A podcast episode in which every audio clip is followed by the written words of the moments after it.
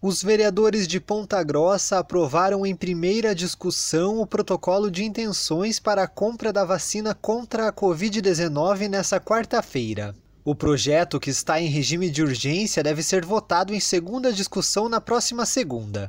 O texto permite que a Prefeitura compre os imunizantes através do consórcio entre os municípios brasileiros. A gestão assinou um protocolo de intenções na semana passada e é necessária a validação do Poder Legislativo. De acordo com a Prefeitura, cerca de 6 milhões de reais estão reservados para a compra das vacinas. Ponta Grossa é uma das duas mil cidades do Brasil que já manifestaram interesse em participar do consórcio. Segundo a Frente Nacional de Prefeitos, a proposta é complementar o Plano Nacional de Imunização caso não consiga cumprir a demanda nacional.